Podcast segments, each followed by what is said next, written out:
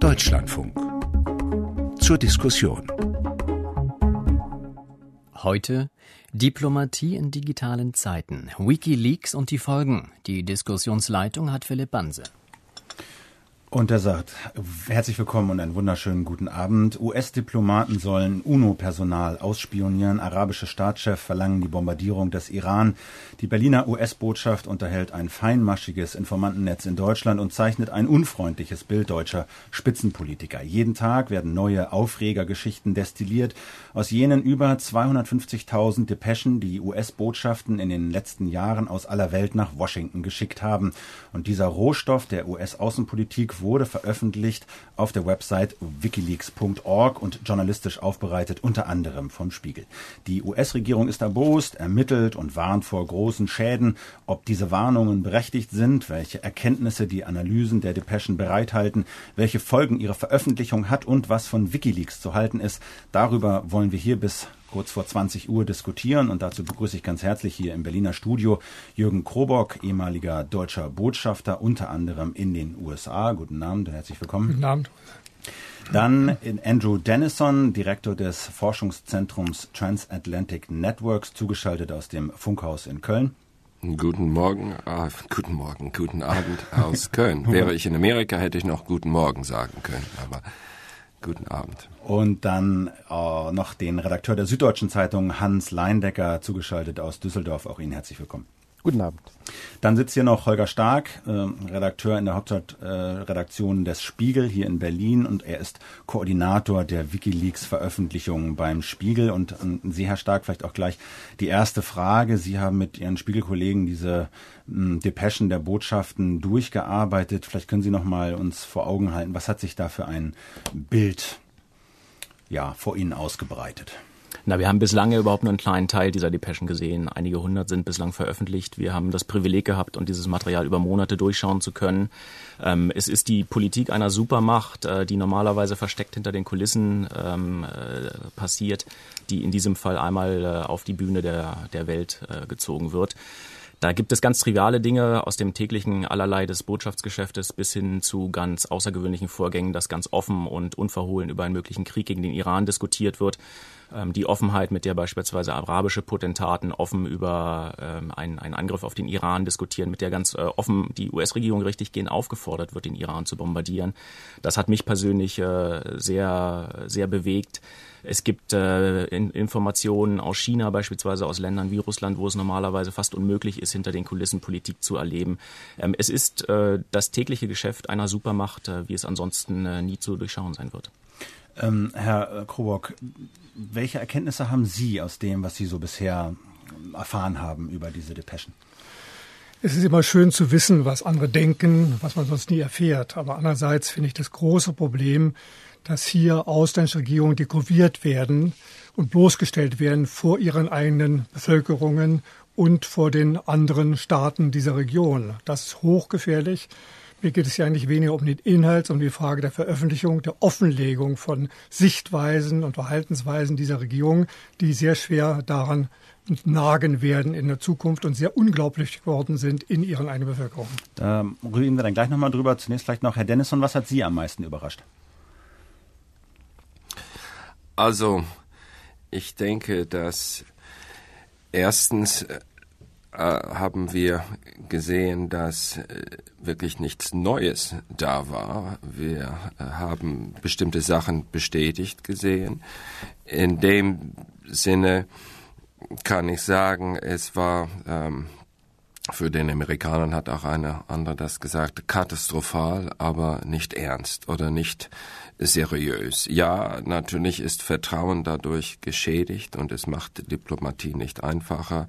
Aber so ist halt die Welt. Da waren keine Überraschungen. Einer hat gesagt, wir haben nicht gelernt, dass die Außerirdischen von US Air Force Station 51 Kennedy umgebracht haben. Das ist nicht gekommen. Was mir aber auch beeindruckt hat, gestern war ich auf Tallis Richtung Brüssel fahren zu European Security and Defense Day.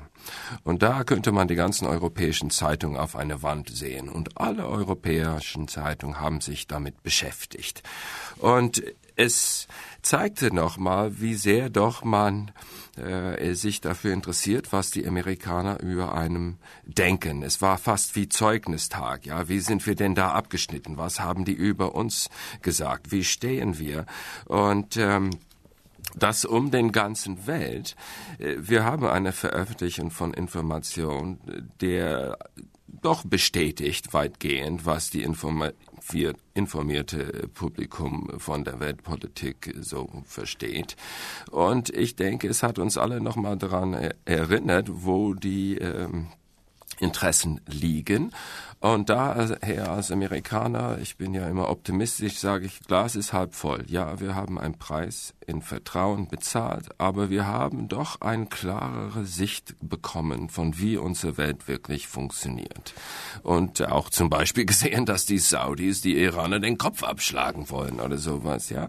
Und ähm, ich hoffe, äh, dass nicht nur Historiker davon profitieren, sondern letztendlich, dass wir alle jetzt ein bisschen mehr wissen über, wie die Welt funktioniert. Äh, Hans Leindecker von der Süddeutschen, Sie haben Ihr gesamtes Berufsleben damit zugebracht, Dinge äh, an die Öffentlichkeit zu bringen, die andere lieber geheim gehalten hätten. Wie unterscheiden sich denn das, was Wikileaks jetzt hier enthüllt hat und an die Öffentlichkeit gebracht hat, von dem, was Sie bisher so ans Licht der Öffentlichkeit gezerrt haben? Gut, ich hätte ja nicht die Möglichkeit gehabt, dieses Material zu verarbeiten. Sie haben eine große Gruppe, aber ich weiß auch nicht mehr so genau, ob ich es wirklich gewollt hätte. Welche Wahrheit kommt hier ans Licht? Dass Amerika ein Land mit eigenen Interessen ist, das habe ich vorher gewusst. Dass Amerika nicht will, dass der Iran über Atomwaffen verfügt, das habe ich vorher gewusst. Dass die Saudis den, die Amerikaner gedrängt haben, auch das war in Zeitungen zu lesen. Dass die Amerikaner sich ein demokratisches Korea wünschen. Also viele dieser Dinge waren nicht nur in Umrissen, sondern auch in Details bekannt. Und jetzt bekomme ich gewissermaßen den Gummistempel einer Administration, die sagt, jawohl, das, was du weißt, ist jetzt auch als vertraulich und du kannst es enttarnen. Eigentlich sind wir hier in einem Spiegelkabinett von Geheimnis und Verrat. Es geht eigentlich nicht um so große Dinge eigentlich auch nicht um ganz neue Erfahrungen. Das war schon so eigentlich bei den Feldberichten aus den Kriegen Afghanistan, Irak, aber da kann man auch sagen, da ist jede Berichterstattung über einen solchen Krieg eine Erkenntnis im Schritt im Kampf um die Wahrheit. Allerdings dürfen da keine Quellen gefordert, äh, gefördert werden. Also ich hatte große Erwartungen an diese Geschichte, weil ich fand Afghanistan und Irak doch sehr in Grenzen und bin jetzt eigentlich erschüttert, dass das, dass, dass so mit Rohmaterial umgegangen wird, wie es Wikileaks macht. Und mir ist auch das Motiv nicht ganz klar. Es ist ja nicht ein Stoff für Historiker, Herr Dennison sondern, sondern dies ist sozusagen ja nur ein Brotkrumen mit dem Historiker dann noch mal einen Schritt weitergehen. Es ist ja wirklich nur eine Quelle, mit der ich dann losmarschieren muss, um Vorhalte zu machen, um es zu klären. Nein, mir ist das Motiv dieser Leute nicht klar, es sei denn, es ist wirklich plumper Anti-Amerikanismus. Herr Dennison, wollen Sie darauf erwidern? Also die Historiker freuen sich schon. Es ist nicht vielleicht so bedeutsam wie der Zimmermann-Telegramm, aber Bob Woodward, der neulich ja auch so internes äh, über äh, Obamas Weißen Haus geschrieben hatte, der sieht jetzt plötzlich Konkurrenz. Da kann man wenigstens lesen, was Wikileaks die äh, Depeschen stehen. Und Entschuldigung. Dennis, Wikileaks ist Konkurrenz für Woodward. Nein, Wo die Information, die rausgekommen. Ich will nicht verwechseln zwischen das, was rausgekommen ist und das in unserer vernetzten Zeitalter immer wieder rauskommen wird und die Motiven der, der das gemacht hat. Seine Motiven sind völlig falsch. Aber der Ergebnis ist, dass wir hier jetzt einen Blick bekommen, äh, mit all den Nachteilen, ja, ich gebe die zu, ich sehe die, die ähm, doch äh, die, die Diplomatie in einen neuen Licht stellt.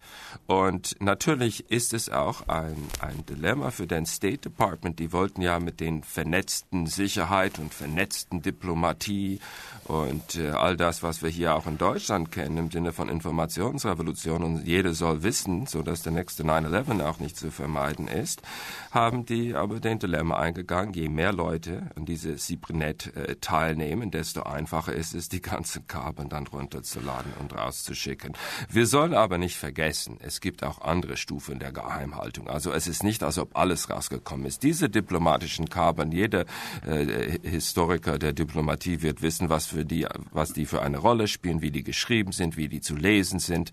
Nur bis jetzt mussten wir immer so 20 oder 30 Jahre warten, bis die rausgekommen sind. Und plötzlich haben wir in der Tat eine neue Zeitalter, wo Diplomatie für besser oder schlechter mehr transparent äh, sein ich wollte noch mal ganz, ganz kurz ja. auf das eingehen, was Herr Leinecker sagte, also dieser mangelnde Nachrichtenwert. Und Herr Dennison sagte das ja auch. Und eine dieser Geschichten, die ja auch vom Spiegel größer gemacht wurden, ist so dieser Vorwurf der Spionage. Also, dass die, äh, dass äh, die US-Regierung ihre Diplomaten bei der UNO aufgefordert hat, da bestimmte Informationen zu sammeln, dass es offensichtlich die US-Botschaft hier in Berlin ein großes Informantennetzwerk über die ganze Republik äh, unterhält. Ähm, Herr Krobock, ist das neu? Macht man sowas? Also, dass man Informationen sammelt und austauscht, ist normal. Und gerade in Freien Nationen, dass die große Informationsbörse, man fragt, fragt Dinge ab, man versucht Hintergründe zu erkennen, versucht auch irgendwo die Einschätzung der handelnden Personen wahrzunehmen und auch nach Hause zu berichten. Aber hier geht es natürlich weit über das hinaus, was ortsüblich ist. Ich meine, Kreditkartennummern und ähnliches abzufragen und nach Hause zu geben, das ist geheimdienstliche Tätigkeit, die entspricht nicht der Wiener Konvention über diplomatische Beziehungen dass wir, äh, Spiona Spiegel, ja. dass wir Spionage in der UNO sehen, das ist an und für sich nichts Neues. Es gab in den vergangenen Jahren immer wieder einzelne Fälle. Im Vorfeld des Irakkrieges beisp beispielsweise hat die NSA die britischen Geheimdienste darum gebeten, Kofi Annan und äh, die beteiligten äh, Sicherheitsratsmitglieder ähm, abzuhören. Trotzdem ist es so, dass in diesem Fall das allererste Mal überhaupt ein schriftlicher Beleg vorliegt und zwar nicht von irgendeinem unterzeichnet, sondern von der amerikanischen Außenministerin Hillary Clinton direkt abgezeichnet aus dem Sommer 2009 eine schriftliche Anweisung bis hin zu biometrischen Daten, äh, die von äh, Ban Ki-moon und seinen Mitarbeitern erhoben werden sollen. Da hat Jürgen Krober recht. Das ist nicht das diplomatische Gewerbe, das ist die Arbeit von Geheimdiensten. Und ich glaube, und da möchte ich Hans Leindecker widersprechen, wir würden uns alle in normalen Zeiten als Journalisten ähm, um jeden Beleg reißen, den wir für eine solche Spionageaktivität der Amerikaner hätten. Jetzt geht es vielleicht ein kleines bisschen unter in der Summe von 251.000 Kabeln. Ich halte das trotz allem, trotz der Gerüchte, trotz der Vermutungen, dass es so etwas wie Spionage in der UNO gegeben hat, für einen der, der großen Vorgänge neben, neben einer Reihe von von anderen und glaube deswegen sehr wohl, dass es da einen, einen Erkenntnisgewinn für die Öffentlichkeit gibt. Herr Stark, es hat im Vorfeld des Irakkrieges große Berichte darüber gegeben, auch mit Details, wie ausspioniert, wie die Anweisungen waren. Das ist ja nicht so, dass wir hier in einem neuen Feld gerade beginnen, sondern hier wird gesagt, eine neue Administration, da liegt der Wert drin, äh, macht dies. Nur nur äh, ob das dies alles rechtfertigt, äh, äh, was da passiert ist, da bin ich mir sehr unsicher. Ich warne also ich, vor, zu, vor zu schnellen Schlüssen, wenn ich das nochmal kurz ja, sagen darf. Wir haben einige hundert dieser Kabel bislang überhaupt erst gesehen. Es kommen noch 250.000 weitere, die im Jackpot sind. Ähm, ich also warne Jackpot vor. finde ich dafür auch nicht in Richtung aus. Gut, dann äh, können wir gerne darüber einen, einen anderen noch nehmen. Ich äh, warne auf jeden Fall vor zu schnellen inhaltlichen Schlüssen. Herr Krobock wollte auch ich noch was sagen. Ich gebe Herrn Leindecker recht. Die Fakten sind bekannt und die Hintergründe sind bekannt. Man weiß, was jeder denkt mehr oder weniger. Aber die Einbeziehung Dritter in dieses Geschichte, wie ich es eben schon zu Beginn sagte, nicht ausländische Regierungschefs, gerade in der dritten Welt, in den arabischen Ländern. Das ist das Gefährliche. Die wollen sich nicht in Anspruch nehmen lassen von den Amerikanern für äh, Dinge, die sie möglicherweise genauso denken, aber die sie öffentlich nicht sagen können, aus gutem Grunde im Rahmen einer ihrer Verantwortung in ihren Ländern und der Überlegungsfähigkeit in diesen Ländern. Eine andere Geschichte, die ja auch äh, hochgehängt wurde vom Spiegel, sind diese, ich nenne es mal so Mini-Porträts deutscher Spitzenpolitiker, also von Westerwelle über die Teflon Merkel. Das sind, kann man auch wieder sagen, sag mal, Einschätzungen, die auch politische Beobachter wahrscheinlich sich zusammengereimt hätten. Jetzt tauchen sie auf, schriftlich in diesen Depeschen der, der US-Diplomatie. Ist das eine, eine Nachricht? Wie macht man mit sowas? Nein. Verändert das die Politik? Das ist keine so Nachricht, das sind Sortisen. Und diese Dinge schreibt man auch nicht in Berichten nach Hause, sondern erzählt sie vielleicht seinem Regierungschef, wenn er in Deutschland ankommt, im Auto. Das sind Sachen, die nicht berichtenswert sind. Das ist auch, hat auch keine große Bedeutung.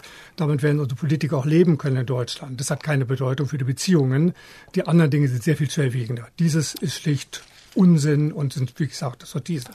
Aber Herr Korbek, würden Sie sagen, es zeigt doch dass die amerikanischen Diplomaten eine gewisse Kenntnis der deutschen politischen Bedingungen haben. Da brauchen sie nur die Zeitung zu lesen.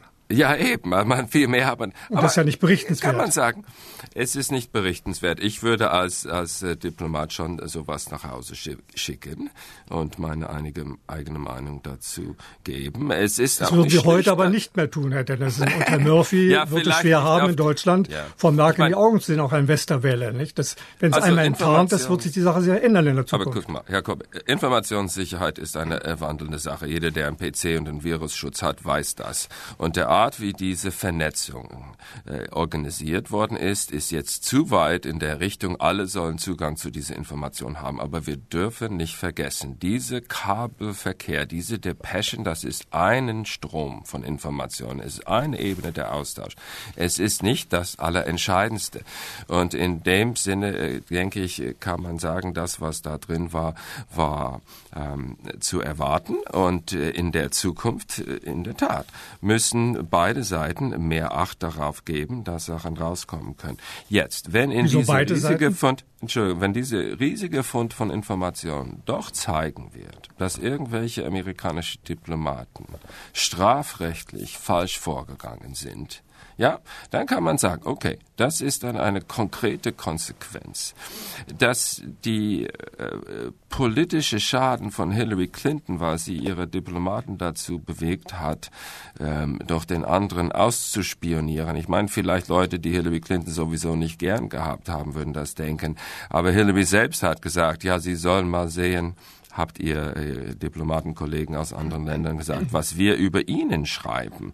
Und ich glaube, es ist letztendlich selbstverständlich, dass die Diplomaten am Rande des Gesetzes nach Information suchen. Und dann muss man halt sehen, ob man hin und wieder das überschritten hat. Ähm, ich wir haben jetzt ein bisschen über diesen Nachrichtenwert äh, dessen geredet, was in diesen Depeschen drin steht. Herr Stark vertritt eher die Position, dass es einen Nachrichtenwert hat, dass es Neuigkeiten sind. Herr Dennison eher auch. Herr Leindecker und Herr Krobock zweifeln daran und betonen eher die Gefahren. Herr Leindecker, warum meinen Sie denn, dass so der Schaden größer ist als der Nutzen? Wo ist der Schaden? Ich glaube, dass tatsächlich Diplomatie auch Vertraulichkeit braucht. Es ist ja vielleicht ein bisschen kurios, dass jemand, der sich, Holger Stark macht das ja auch schon viele Jahre, aber immer um Dokumente bemüht hat, aber auch sagt, dass es Geheimnisse geben muss. Davon bin ich zutiefst überzeugt, dass, dass zum menschlichen Leben das Geheimnis gehört. Und zur Diplomatie gehört nun mal Vertraulichkeit. Also hat ja große Diskussionen ge gegeben, was ist Lüge in der Politik? Und man hat sich eigentlich darauf verständigt, dass wenn Diplomaten sagen, Sie haben nicht schlecht über jemanden geredet, ist das in Ordnung, weil es gehört sozusagen zur diplomatischen Floskel. Und jetzt hat man den Blick darauf, wie ein Analysebetrieb funktioniert. Das heißt, es gibt die eine Wahrheit und es gibt die wirkliche Wahrheit. Das sind die Lageberichte an die Regierung. Ich glaube, wenn man die deutschen Lageberichte sehen würden, wären die auch nicht sehr viel anders. Das ist die Aufgabe der, der Diplomatie, sozusagen eine Analyse zu machen, mit der dann auch das Außenministerium daheim etwas etwas äh, anfangen kann. Und dass dieses zerstört wird, ist kein Wert, sondern es ist eine Frage auch, ob ein Land, das um seine Glaubwürdigkeit immer schon gerungen hat, nicht jetzt in einigen Staaten das letzte Vertrauen verliert. Für was? Also was ich nicht begreife gegangen. an dieser ganzen, Ak bitte? Ich meine, es Herr ist Dennison, nicht verloren gegangen. ja, ja, ja. Dennison. Weil es ist man eine Menge verloren gegangen im vergangenen Jahr, Herr Dennison. Nee, man stuft die Sicherheit dann anderes ein. Herr Dennison, es geht nicht darum, was ich im Nachhinein machen kann, sondern wir müssen jetzt mal über das reden, was gerade ist. Ah, ja, also wenn ein Informant in Irak sein Name genannt wird und er dafür ermordet wird, dann sehe ich einen wirklichen Verlust. Aber obwohl Hillary Clinton und Obama alle das sehr bedauert haben, dass diese Kabeln rausgegangen sind, sehe ich wirklich keine dramatische, weltbewegende Konsequenzen da drin. Und äh, es ist interessant zu wissen, wie es funktioniert und was man über den Teflon-Kanzlerin sagt und Guido Westerwelle. Aber letztendlich, ja, die Interessen der Nation werden von tiefe äh, bewegende Gründen letztendlich bestimmt. Ich will nochmal Holger Stark fragen. Äh, Hans Leindecker sagt, es muss Geheimnisse geben in der Diplomatie. Sie tragen jetzt damit mit Wikileaks und Sie mit der Veröffentlichung dazu bei, dass da ein Tuch gehoben wird und sehr viel der Innereien einfach offen daliegen, für jeden nachlesbar. Ähm, braucht man Geheimhaltung in der Diplomatie? Na, Hans Leindecker hat an einem Punkt natürlich recht. Es ist allerdings die Sicht des Staates und die Argumentation des Staates. Natürlich muss es aus Sicht eines Staates Geheimhaltung geben und es muss auch Geheimnisse geben. Gleichzeitig ist in einer Demokratie die Rolle der Medien im Sinne eines Checks and Balances, eines Systems äh, von Kontrolle, ähm, zu überprüfen, wie das staatliche Handeln sich auch hinter den Kulissen gestaltet. Da, davon leben Medien, das ist ihre Aufgabe in, in einer repräsentativen Demokratie. Und ich glaube, nichts anderes findet in diesem Fall hier statt. Es ist ja nicht so, dass äh, der Spiegel oder die New York Times oder der Guardian alle 250.000 Depeschen ähm, veröffentlichen würden. Was wir tun, ist, wir gucken uns dieses Material an, wir analysieren es und wir schreiben darüber Geschichten nach bestem Wissen und Gewissen. Und dabei trennen wir sehr wohl, und da hat Andrew Dennison recht, wir trennen sehr wohl zwischen den Dingen, die wir für politische Vorgänge halten und den Dingen, wo wir beispielsweise das Leib und Leben von Informanten möglicherweise gefährden würden. Was haben Sie denn nicht veröffentlicht, weil Sie glauben, das muss geheim bleiben? Ich gebe Ihnen ein Beispiel, ähm, wo wir darauf verzichtet haben, äh, konkrete Namen zu nennen. Äh, beispielsweise hat die amerikanische Regierung aus China Informationen erhalten über das äh, Vorgehen und über die Innereien der chinesischen Regierung die von einer bestimmten Person weitergetragen wurden, wo wir, nachdem äh, wir uns das Material angeschaut haben, zu dem Ergebnis gekommen sind, würden wir diesen Namen des äh, Informanten des State Department nennen, dann wüssten wir nicht, wie am Ende dessen äh, Leben endet, ob es möglicherweise bedroht ist oder zumindest ein langes, eine lange Lagerhaft stehen würde. Ein anderes Beispiel ist, dass das State Department darum gebeten hat, den Namen eines libyschen Informanten, der, der über Gaddafi berichtet hat, nicht zu nennen. Das sind valide Argumente, die wir im Sinne eines verantwortungsvollen Journalismus es ernst nehmen und äh, wo wir auch bereit sind, äh, darauf einzugehen und darüber zu reden. Wenn wir aber davon sprechen, dass der König von Bahrain die Amerikaner auffordert, einen finalen Schlag gegen das iranische Atomprogramm zu führen, dann geht es hier um Kernpolitik und nicht um das Leib und Leben und dann ist es im Sinne einer Kontrolle die Aufgabe der Medien, dies der Öffentlichkeit mitzuteilen. Herr Krobock, ehemaliger Botschafter in den USA. Sie haben sich zu Wort gemeldet. Herr Stark, ich gebe Ihnen recht und ich finde es gut, dass Sie verantwortungsvoll mit diesen äh, Fakten und den Quellen umgehen. Das ist auch ungeheuer wichtig. Nur wenn Wikileaks Hunderttausende von, von Dokumenten rausgibt, dann sind die so weit verbreitet, dass ich nicht daran glaube, dass die immer geheim bleiben werden. Also das Risiko ist natürlich ungeheuer groß, dass eben doch Quellen, die genannt worden sind in Papieren, zu Schaden kommen. Und da sehe ich das eigentliche Risiko. Und was den äh, Sheikh von Abu Dhabi angeht zum Beispiel, das, heißt nicht, das ist natürlich schon für ihn ein Riesenproblem, jetzt als der Kriegstreiber dazustehen in einer sehr, sehr schwierigen Region, die ja auch hochgefährdet ist durch den Iran. Nicht, was kann da passieren? Er wird damit der Todfeind der Iraner und als Todfeind eben auch geoutet. Da sehe ich das große Problem. Also ich, ich finde es besser, dass man geoutet wird in unserer Zeit und ich finde, es ist für unsere Politik gegenüber Iran eigentlich vom Vorteil, dass man genau weiß, wo diese Araber stehen und dass sie nicht immer versuchen, alles zu verstecken. Ja, genau, Herr Dennis, Denn, weil sie natürlich immer diese Leute gezwingen wollten, Farbe zu bekennen und damit unterschätzen die Gefahren, ja. in denen sich diese Leute befinden. Die können nicht offen Haltung beziehen für die Amerikaner, auch wenn sie es gerne wünschen, als Amerikaner, was ich verstehe. Und jetzt haben sie die natürlich gezwungen in diese Situation, die sie nicht selbst nicht wollten. Also ich sehe da ja auch zwei Punkte. Das eine ist der Informantenschutz und den hat ja auch WikiLeaks schon als, sagen wir mal, problematisch zumindest intern erkannt, dass sie da äh, vielleicht auch Dinge rausnehmen müssen aus den Sachen, die sie veröffentlichen. Das haben sie auch als Fehler erkannt. Der Geist das, ist aus der Flasche. So, das andere ist ja der politische Schaden. Auch das, was Hans Leindecker macht, dieser Vertrauensverlust, ist dieser, dieser Bedarf an, an, an äh, einem gewissen äh, Geheimnis in der Diplomatie, wo man sich dann aber fragt, wenn man auch die Diplomatie meinetwegen von, aus Bismarcks Zeiten vergleicht mit dem, was heute ist, hat sich das natürlich auch enorm verändert. Einfach durch mehr Medien, durch mehr Kommunikation. Jetzt haben wir sowas wie Wikileaks. Ist es da nicht einfach ja, unvermeidbar, dass in der Diplomatie, in der Politik weniger Geheimnisse und mehr Transparenz herrschen, Herr Leindecker. Muss man damit sich nicht einfach abfinden? Also ich will doch mal den Wert des Geheimnisses preisen. Ein Geheimnis kann eine Errungenschaft sein. Und dass man vertraulich um Vertrauen wirbt, kann auch eine Errungenschaft sein. Ich tadle nicht den Spiegel. Der Spiegel macht das wie immer hervorragend, was er da macht. Aber Wikileaks empfinde ich nicht nur Unbehagen mittlerweile, sondern ich halte das, was Wikileaks macht, für mehr als zweifelhaft, ja fast für kriminell. Es sind wirklich äh, Leute, die ein Stück unverantwortlich arbeiten. da muss man fragen, was war mal der Gedanke? Der Gedanke war, eine Plattform zu schaffen, eine Gedanken, eine Plattform für Whistleblower, Vorgänge, die man übersehen kann. Es es kann einer nicht ertragen, dass in Somalia irgendein Führer ist, der äh, ein Rebellenführer ist, der Auftragskiller sucht. Das ist bei WikiLeaks, das ist wunderbar. Sozusagen, das stößt an. Oder, oder Steuergeschichten oder was auch immer. Aber das der Kern eines Whistleblowers, eines Menschen, dem es um die Sache geht, ist, dass er die Sache überschauen kann. Daniel Ellsberg, der die Pentagon-Papiere brachte, Der konnte übersehen, was mit dem Vietnamkrieg war. Der hatte sich mit der Sache beschäftigt. Wenn ich 250.000 Dokumente habe, kann ich die Vorgänge nicht mehr im Einzelnen übersehen. Und diesen Vorwurf muss man Wikileaks machen, dass sie unverantwortlich mit Stoff umgehen. Das, was Sie ansprechen, Holger Stark meldet sich vom Spiegel. Der, ich will nur so einen Ball rüberspielen. Was Sie ansprechen, Herr Leindecker, ist ja dieses Prinzip der Verantwortung für das, was man publiziert. Das haben wir als Journalisten. Das haben Sie als Journalisten ja. und Wikileaks ist ja versteht sich, versteht sich nicht so, aber könnte man sehen als so eine Art neuer Journalismus. Da sind Leute, die nehmen Papiere entgegen, Dokumente entgegen, wählen die sehr intransparent aus, veröffentlichen die und ja, haben damit eine Verantwortung für das, was ihre Veröffentlichungen bewirken. Holger Stark. Nehmen die diese Verantwortung wahr oder handeln die tatsächlich, wie Hans Leindecker sagt, verantwortungslos, weil sie einfach nicht überblicken können, was sie tun? Ich glaube, dass wir auch bei Wikileaks im Moment einen richtigen Lernprozess in den letzten Monaten gesehen haben. Als wir im Juni in London zusammengesessen haben mit Julian Assange und über die Afghanistan-Tagebücher der amerikanischen Armee diskutiert haben. Also dem Chef von Wikileaks. De, dem, genau. dem Gründer und, und Chef von Wikileaks, der im Sommer äh, im Besitz war von den Tagebüchern der amerikanischen Armee aus dem Afghanistan-Krieg, die der Spiegel dann im äh, im Juli, Ende Juli veröffentlicht hat. Da war die Vorstellung von Wikileaks, dieses Material völlig ungeschwärzt, völlig redaktionell unbearbeitet eins zu eins zu publizieren.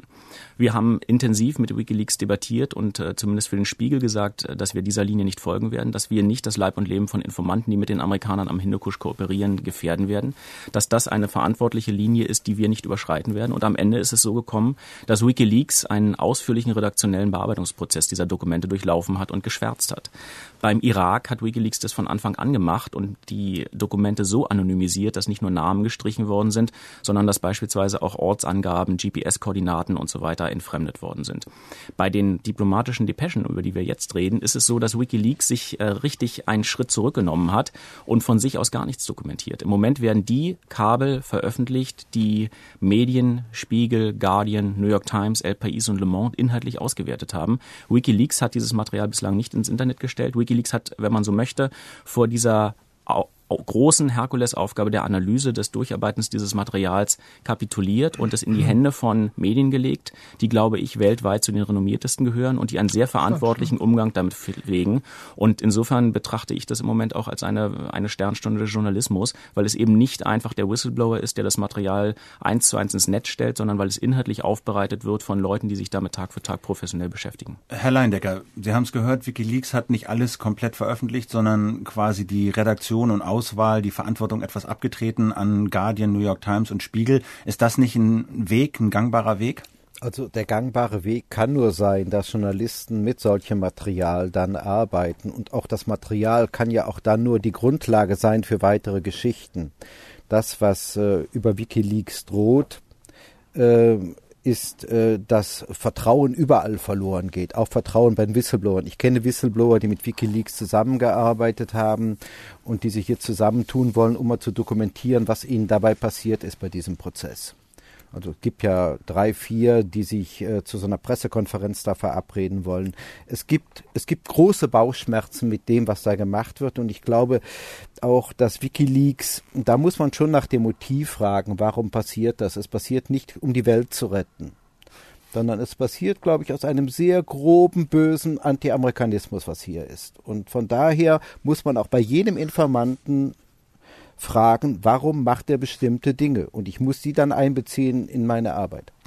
Äh, was hier immer wieder fällt, ist dieses Stichwort Vertrauen. Und wenn es dann darum geht, ob Wikileaks die Folgen ihres Tuns, ihrer Veröffentlichung überblicken, dann fällt hier der, das Wort vom Vertrauensverlust, Herr, Herr Krobock. Ist der Schaden durch diese Veröffentlichung der Depeschen bisher wirklich messbar? Können Sie sagen, worin dieser Vertrauensverlust und der, das Ausmaß, die Folgen dieses Vertrauensverlustes bestehen? Es ist unterschiedlich. In Deutschland ist der Vertrauensverlust nicht sehr groß. Das ist ja auch alles letzten Endes nicht sehr bedeutsam, was über Deutschland oder mit deutschen Quellen dann auch berichtet worden ist. Der Vertrauensverlust ist sicher groß in Ländern wie der Türkei, wo die Regierung ja sowieso schon sehr sensibel reagiert auf Kritik, oder in, in den Golfstaaten und der arabischen Welt. Da sehe ich einen großen Vertrauensverlust. Diese Leute werden Probleme haben mit den Amerikanern, wirklich weiter eng zusammenarbeiten, zu arbeiten. Und vor allen Dingen werden die amerikanischen Diplomaten keine Gesprächspartner mehr finden, zumindest in absehbarer Zeit. Auch das wird vergehen eines Tages, weil die Amerikaner zu wichtig sind für diese Länder. Aber dennoch, Diplomaten es in der Zukunft schwerer haben, Gesprächspartner zu finden, die offen ihre Meinung zu bestimmten Themen sagen. Aber das ist einfach der Preis, den man bezahlen muss in unser Zeitalter, wo man auch behauptet, durch die Vernetzung wo alle im diplomatischen Dienst Zugang haben zu allen anderen Kabeln und auch im Militär, dass allen Zugang haben zu alle informanten Netzwerke und wer wem bestecht und all das, ja. Das ist der Gedanke der vernetzten Kriegsführung und der vernetzte Sicherheit und wir wollen das alle. Und letztendlich denke, es macht unsere Diplomatie und auch unser militärische Vorgehen besser. Wir können besser handeln. Aber der Preis der Gefahr, der Dilemma dieser Zeitalter ist natürlich ist die Informationssicherheit nicht garantiert. Und man muss darauf reagieren können. Man muss mit den Schaden umgehen, aber man kann nicht das Kind mit dem Badwasser auswerfen. Wenn solche Sachen an der Tagelicht kommen, dann müssen die Journalisten die auch veröffentlichen. Man darf den Botschafter nicht einfach erschießen, auch wenn der Julian Assange nicht gerade der so äh, integris der Person vielleicht ist und seine Motiven anders sind, muss man erkennen, diese Information hätte sonst auch rauskommen können, letztendlich. Und man muss einfach damit umgehen. Herr Krobock, ehemaliger Botschafter. Herr Dennis, man muss jetzt den Ball aber in das Feld schießen, wo er hingehört. Das ist nämlich das, das amerikanische System oder Prinzip der totalen Offenlegung. Das hat es ja bei Bush nicht gegeben. Obama hat hier wirklich versucht, mehr Transparenz zu zeigen.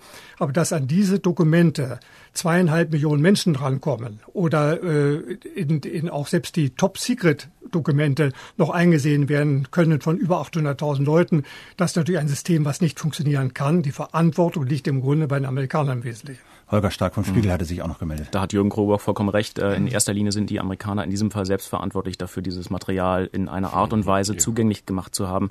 Wenn es stimmt, dass ein 22-jähriger Gefreiter aus dem Irak die Quelle für dieses Material gewesen ist, was äh, ich nicht überprüfen kann, was aber zumindest behauptet wird, dann weiß ich nicht, was der in einem in einem äh, auf einem Compound in Bagdad ähm, wissen muss über die State Department Kabel, die den Irankrieg betreffen.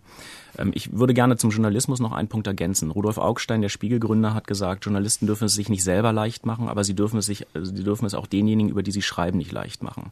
Und ich glaube, ähm, dass für uns die Frage, ob die amerikanische Außenpolitik in diesem Fall desavouiert ist oder an der einen oder anderen Stelle etwas äh, peinlich berührt dasteht, nicht das entscheidende Kriterium sein kann. Die Geschichten müssen für uns und für die Öffentlichkeit das entscheidende Kriterium sein, ist es relevanter politischer Stoff.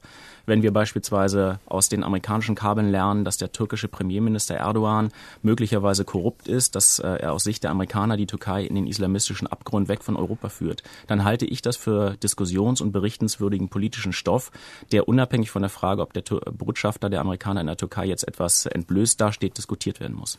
Ich stimme Ihnen da völlig zu, Herr Stark, aber ich muss wieder sagen, die Amerikaner hätten verhindern müssen, dass so eine Berichterstattung in die Öffentlichkeit kommt. Das ist lebensgefährlich natürlich nicht. Eine bessere Achtungführung wird notwendig sein. Ja, das, haben die ja auch gemacht. Also die haben ja Herr Dennis, bei uns sieht es anders aus in Deutschland. Sie können Deutschland nicht mit Amerika vergleichen, was diesen, dieses Ausmaß an Transparenz angeht. Also ich wollte nur sagen, die Amerikaner haben ja heute begonnen, den Zugang zu diesen äh, Akten und zu diesen Dateien äh, stark zu beschränken. Das ist sicherlich ein erster Schritt, aber es stellt sich dennoch ja die Frage, ob sowas wie mit den Irak- und Afghanistan-Protokollen, wie jetzt mit diesen äh, Botschaftsdepeschen passiert ist und wie ja auch vorher schon tausende, hunderte Dokumente veröffentlicht wurden, ob sich das überhaupt verhindern lässt oder ob man irgendwie einen Weg finden muss, damit umzugehen und sich damit anzufreunden, dass viele Sachen einfach nicht mehr im Geheimen, jedenfalls nicht mehr so lange wie geplant bleiben können. Ich frage mal so offen in die Runde. Wie ist da so ich kann dazu was sagen. Ja, ich meine, im Auswärtigen Amt hat es immer Leaks gegeben. Ich selbst bin Opfer dieser Leaks geworden in meiner Vergangenheit. Es hat aber über die Jahrzehnte immer wieder Leaks gegeben, man hat die Quellen selten gefunden. Aber äh, es ist nicht Deutschland nicht möglich, dass auf Knopfdruck jetzt Hunderttausende von Dokumenten des Auswärtigen Amtes veröffentlicht werden können. Das haben wir ein ganz anderes System, ein ganz anderes System der Archivierung auch vor allen Dingen. Das haben die also Amerikaner also diesen, lange auch gedacht. Diesen, das geht bei uns nicht. Wir haben nicht so viele Menschen Zugriff auf die Dokumente des Auswärtigen Amtes. Es ist doch sehr äh, restriktiv, wie wir die Sache bearbeiten. Trotzdem kommt jeder in die Kenntnis dessen, was er gewinnen muss. Aber auf Knopfdruck können bei uns nicht 100.000 von Dokumenten veröffentlicht werden. Holger Stark vom Spiegel. An dem Phänomen Wikileaks ist ja nicht der Verrat neu. Verrat gibt es äh, seit Ge Menschengedenken, seit Jahrhunderten.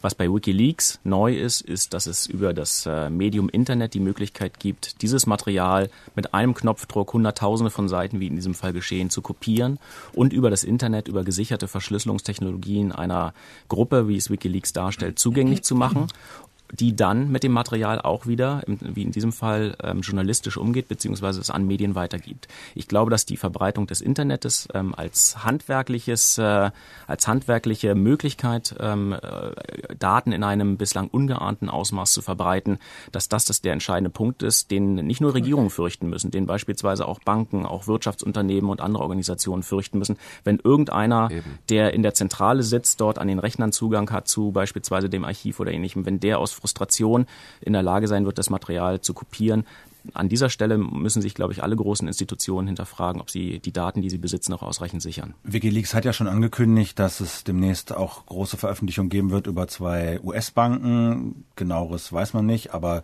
das ist zumindest angekündigt. Hans, Leine, Hans Leindecker von der Süddeutschen, mich würde wirklich nochmal interessieren, wie Sie das sehen. Also Sie haben Ihre Bedenken gegenüber Wikileaks deutlich gemacht, aber glauben Sie wirklich, dass der Geist wieder in die Flasche zurückzudrücken ist? Ich glaube, dass der Geist von Wikileaks wieder in die Flasche zurückgedrückt wird. Ich glaube, dass Wikileaks auf dieser Grundlage nicht mehr lange existieren wird. Hm. Woher dass nehmen Sie Ihre? Dass die neu aufbauen werden. Dass Wikileaks, bei Wikileaks gibt es ja Spannungen, die von, von erheblichem Ausmaß. Dass Wikileaks wieder eine Plattform wird, eine Plattform, die mit Material arbeitet, dass auch diejenigen, die es ins Netz stellen, überschauen können. Das ist wichtig. Was Holger Stark sagt, was die Datenflut angeht, ist völlig richtig.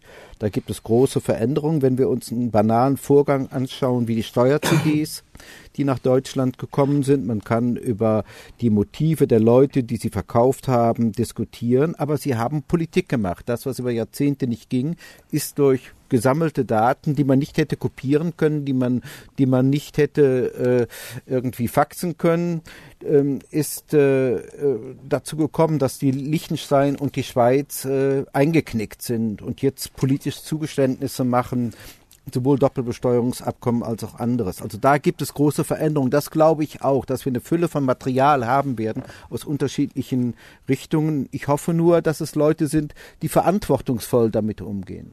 Das ist äh, die große Sorge.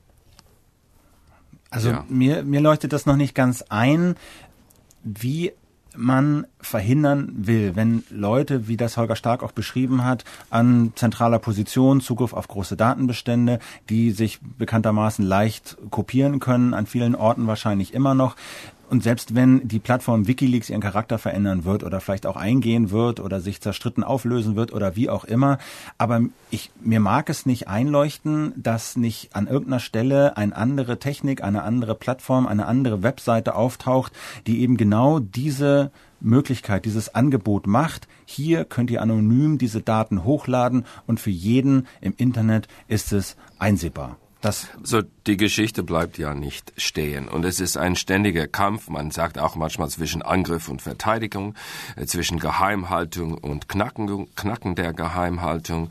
Und äh, es ist auch äh, so, die Cybernetiker würden sagen, man hat zwei Lösungen. Entweder man hat eine Vernetzung der Systeme, der aber eine sehr gute Abwehrfähigkeit hat, wie der Mensch gegenüber Viren. Und es organisiert seine Abwehrfähigkeit gerade im Netz selbst und ist sehr dynamisch. Der andere Weg ist zu sagen, nein, diese Netz ist zu gefährlich, wir schotten uns ab, wir bauen einen riesigen Firewall drumherum. Und dann ist man geschützt, außer wenn man intern ein Problem hat. Und dann manchmal hat man nicht mal die Fähigkeiten, die draußen im Netz sind, um dieses Problem loszuwerden. Also es gibt immer ein Dilemma. Was wir auch sagen können, ist, dass nach 9-11 haben die Amerikaner gesagt, wir müssen unsere äh, Sicherheitspolitik mehr vernetzen. Wir müssen mehr zwischen CIA und FBI und State Department und allen sprechen. Das muss offen gehen. Und dann kamen auch Leute und die schauten in der Globalisierung, haben gesehen, ah, da spart man Geld, wenn man alles vernetzt und alle denken mit, so Wikinomics. Und die haben das dann äh, weiter äh, verbreitet. Jetzt wird man sehen, oh, zu, da sind wieder Gefahren und die Verteidigung muss gestärkt werden, aber am Ende des Tages, wir werden nicht auf die Fähigkeiten, auf die Macht des vernetzten Wissens verzichten wollen. Wir wollen weiterhin gemeinsam hantieren, auch Diplomaten und Soldaten.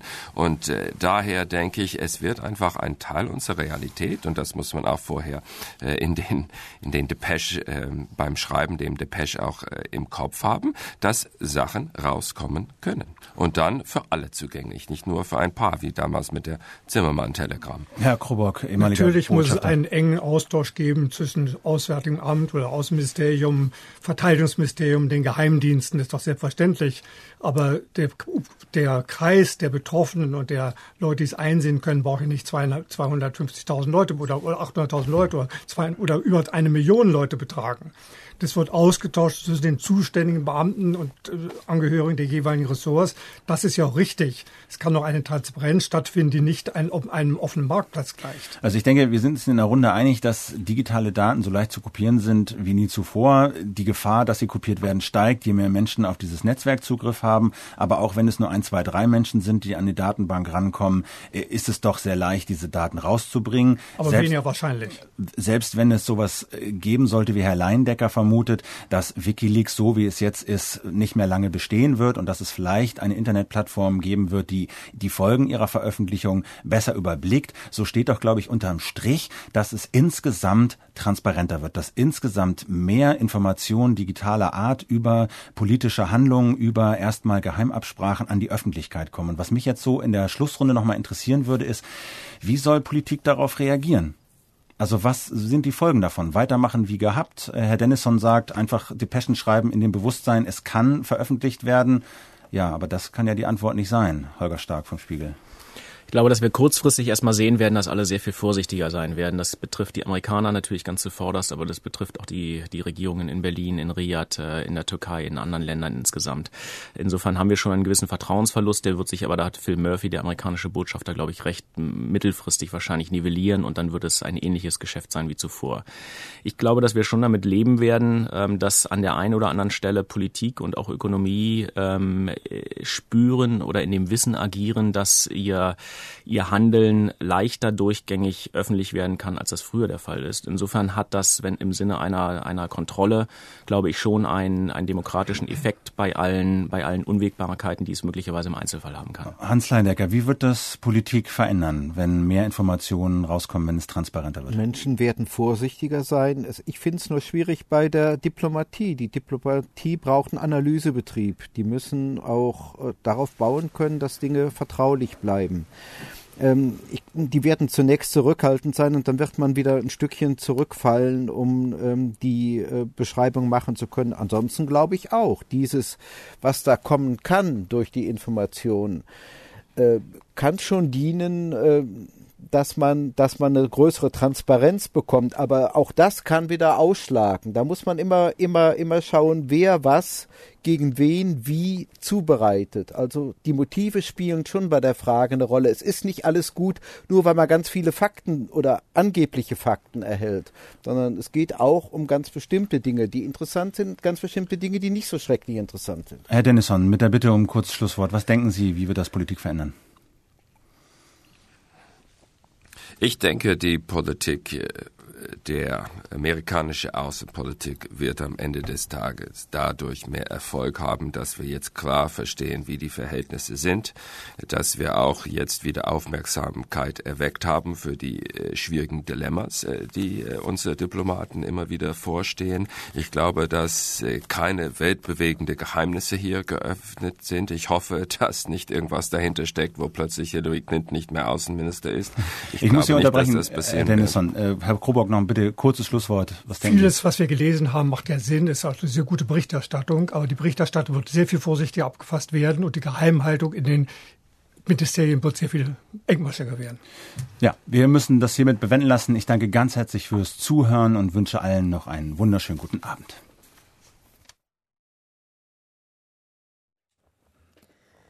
Das war unsere Sendung zur Diskussion. Heute Diplomatie in digitalen Zeiten, Wikileaks und die Folgen. Es diskutierten Jürgen Krobock, ehemaliger Botschafter der Bundesrepublik Deutschland, Andrew B. Dennison, Forschungszentrum Transatlantic Networks, Hans Leindecker, Süddeutsche Zeitung sowie Holger Stark, Der Spiegel. Die Diskussionsleitung hatte Philipp Banse.